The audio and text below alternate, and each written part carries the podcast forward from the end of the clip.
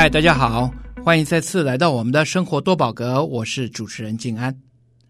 我们常常在谈到一些社会上的观点，尤其是最近呢，大家对于毛小孩的话题真的是越来越重视了。而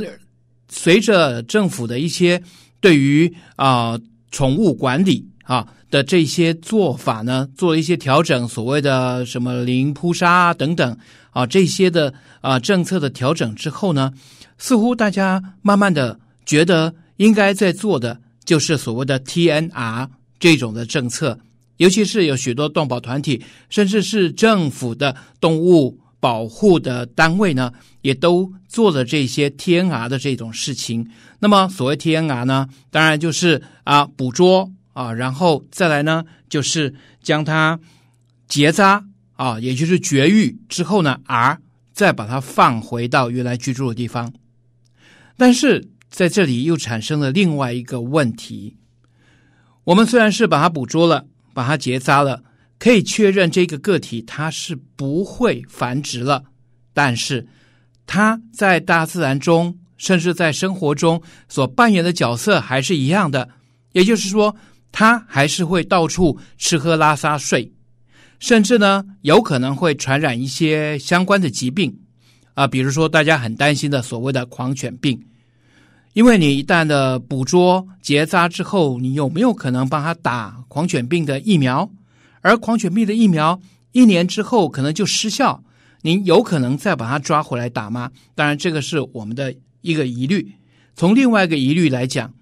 我们最近也经常看到了一些动物急救单位他们所发出的讯息，就是他们找到了一些在浅山地区的野生动物啊，包括了这个石虎，恐怕也受到骚扰。那另外像乌龟啊，或者是像穿山甲。尤其是穿山甲，它受到这种犬猫的骚扰，尤其是流浪动物啊，野狗的骚扰呢，是非常严重的。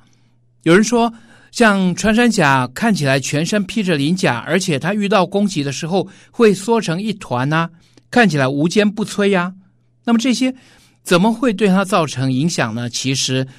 您可能疏忽了家里的狗狗。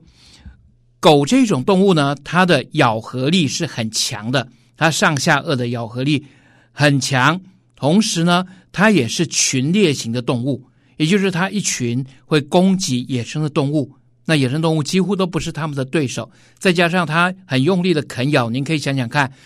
您家里丢给它的啊、呃、鸡骨头、猪骨头，它可能都能够把它咬碎，把骨髓吃出抽出来吃呢，对不对？所以呢。野狗对于这些野生动物来说，反而造成了一些生存的威胁。但是你 TNR 又把它放回去，会不会造成了整个大自然的失衡呢？好，我们在今天节目里面请到我们一位好朋友啊，这是非常有名的这个动保的呃推广的团体，叫做挺挺动物啊。他们这个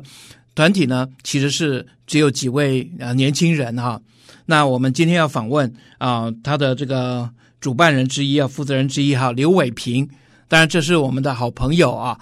请他来跟我们听众朋友聊聊有关于这个 TNR 是不是有调整的必要？那这些的观念，我们应该怎么看呢？其实目前台湾我们非常重视的 TNR，它是必须要做，也是对的方法，因为它是去想办法控制在外面游荡犬只数量减少，基本上一个有效的方式。但是它基本上呢，我们它只是一个过程的方法，我们绝对不要错把方法当目标，因为当如果我们今天认为我们只要把结扎的狗放到路上，然后就没有事。其实我们的四组责任会有问题，因为我们如果每一个人今天想不想养狗了，我丢到街上。我都讲说，那我我只是爱心嘛，反正他他本来他他在街上游荡是没有关系，也就是我们基本上本来所有的同伴动物，特别是狗，它是人类驯化来的，否则它根本不是野生动物。那也就是它本来在野地环境里面，相对来讲，如果它的出现对它本身来讲会很辛苦。而且它可能还会造成原生环境里面的原生动物生存的一个生态上面的一个失衡。所以目前台湾呢，我相信也有很多我的朋友跟我是一样，我们非常的支持与赞成，也非常感谢很多很棒的，我有很棒很多的动保的朋友，很努力的做下乡绝育。非常非常的重要。那另外做下乡结扎很重要，但是我们一定要记得，最重要的是源头管理。源头的水龙头不把它关紧，我们如果只是把问题看似我们现在结扎，问题是新的狗还是一直出现。那假设我们在源头的水龙头没有滴紧的情况之下，我们误认为说把水扫掉，那问题是水滴还是滴下来啊？我们基本上其实还是会，最后我们会发觉。个体受苦的动物不断不断的出现出生，而且这些同伴动物，因为我们没有积极的，当然过程当然是痛苦的啦，因为收容可能目前收容空间不够足够等等的。那我觉得这个当然还是需要政府单位，然后民间单位。其实我觉得就是所有关心同伴动物的，我们可以思考一下，我们到底要各自扮演什么样的角色？每一个环节都重要，必须要有人做源头管理，必须要有人做教育推广，要有人。下乡结扎，没有一个动作是可以，就是暂时先忘记他的。说我们现在只做一件事情，其实都不行啦，真的必须要全面进行。所以您还是鼓励大家，如果您有能力，而且环境适合的话，应该是尽量去。认养狗，或者是希望把这些狗能够带在家里，这样子不至于在外面造成一些相关的危险哦。对，以目前台湾来讲，基本上我们第一个是我们其实也不希望大家再放养了，因为如果你放养的犬只没有结扎，它就会跟外面还来不及做 TNR 的狗又继续繁殖更多的流浪狗出来。流浪狗一繁殖出来，如果还没有在它发情期之前。来得及结扎，于是他又生更多小狗出来，所以基本上我们就是不断不断的去创造更多生命注定受苦的个体出来。所以第一个是拜托大家千万不要再放养不结扎，非常非常的台湾，其实在这个部分确实是造成很大的辛苦就是了。那另外就是我们当然希望，其实第一个是如果你真的想要养动物，我们绝对鼓励你领养。然后，另外你没有准备好，其实做得更好的一件事情，不要养，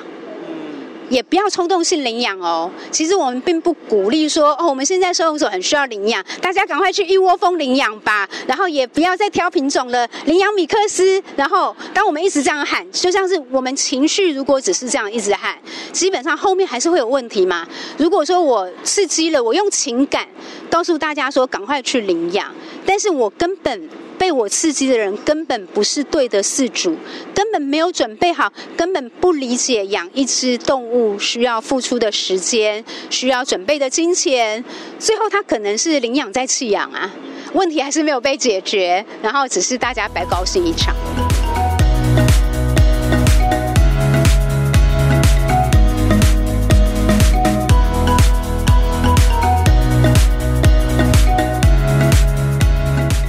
是不是？是不是？您可能都没有想过这些问题啊、哦。我们把它抓了啊，结扎了，把它放回去。其实它在大自然里面仍然是会扮演了一个干扰的角色。就像有的时候有一些社区里面也会反映啊，说会有野狗聚集，那可能捕捉了以后，但是它仍然还在那里。对于有一些可能怕狗的人，或者是有一些呃认为这个。狗啊，晚上叫啊，或者群聚啊，对大家有威胁或者吵闹的人来说，它的干扰还是在。所以刚才伟平跟我们谈到了，希望能够推，就是把狗收容起来。当然不一定是收容在收容机构，而是希望大家能够认养，把它带回家庭里。当然这是一个比较先的观念，同时也不太容易达成。但是毕竟我们是不是应该考虑可以做调整呢？当然从另外一个角度来讲。为什么会有这么多的可能宠物被弃养啊？甚至是可能看起来，哎，觉得它除了米克斯之外呢，可能还有一些名犬也会被弃养。当然，有的时候这就是我们谈到了一种，嗯、养宠物的风气了，可能会受到媒体啊、电影啊、流行的影响哈，所以可能看到有的时候看到了哇，米格鲁变得多了啊，甚至贵宾狗变得多了，因为名人养的贵宾狗。那么也许过一阵子呢，这个呃拉布拉多也变多了啊，可能都会有这样子。那么这些的狗，当然大部分啊有很多是从宠物店买来的，但是你有没有想过，这些宠物是从哪里来的呢？是谁生的呢？在母亲节的这个美丽的月份里，我们是不是也一起来关心这些毛小孩孩子的妈妈？你好吗？我们请伟平来跟我们谈谈这个观念。老实说，就像刚才呃陈大哥说的，不管今天你养的是狗，或者是小鸟，也有人养小鸟吗？甚至于有人可能会想要养蜥蜴，甚至于台湾现在有人甚至于想要养浣熊。各式各样的动物，只要它可爱或者很酷、很炫，都会有人养。那我们现在希望大家开始有一个观念，特别这些喜欢动物的人，如果你想要养任何一只动物，你想要去买它，基本上你可能要先想一下，那他的妈妈是在哪边生活着？那譬如说，我们今天想要去养一个珍奇异兽，它会不会是被走私进口的？那它在它的原生国家，它会不会是在森林里面的濒临绝种？有没有可能？那我们不一定知道，但是至少你要理性去思考，因为你既然爱这个物种，你一定是想保护它嘛。那老实说，有时候真正的喜欢，不见得是拥有嘛，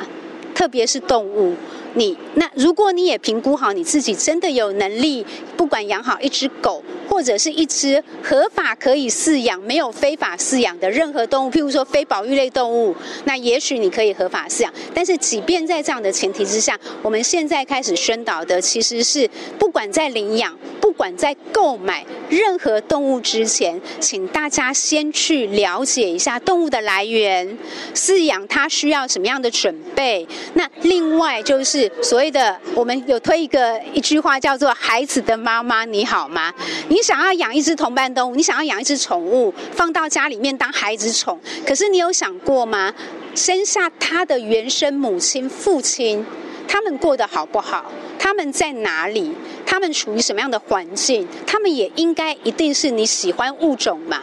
那你是不是也想要保护他们，而不是我们一昧的跑去买一，不管网络上或者是店里面买一只，不管是狗、猫、兔子、蜥蜴、小鸟、鹦鹉，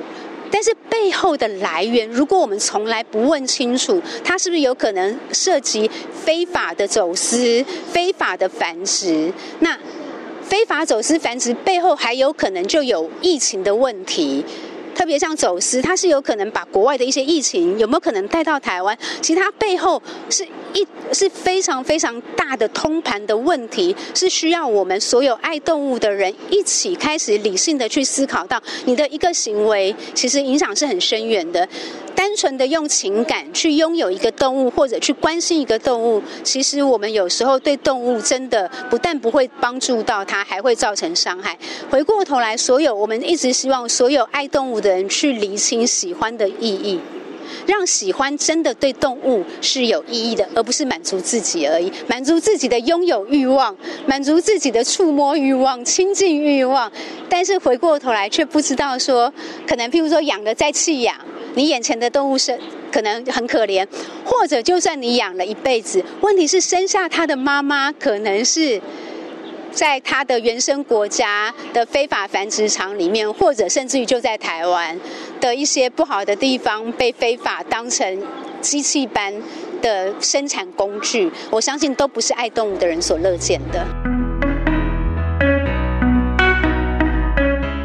好，各位朋友，我们今天谈到的似乎是比较严肃的哈，但是其实我们可以从另外一个角度来看看一些保育的观念，不管您认不认同，其实都可以值得我们大家来思考一下。今天的生活多宝格为您呈现的是这部分，我是静安，谢谢您的收听。想听其他的观点，或者想再做更多的讨论的话呢，欢迎继续追踪我们的生活多宝格。我们下次空中再会。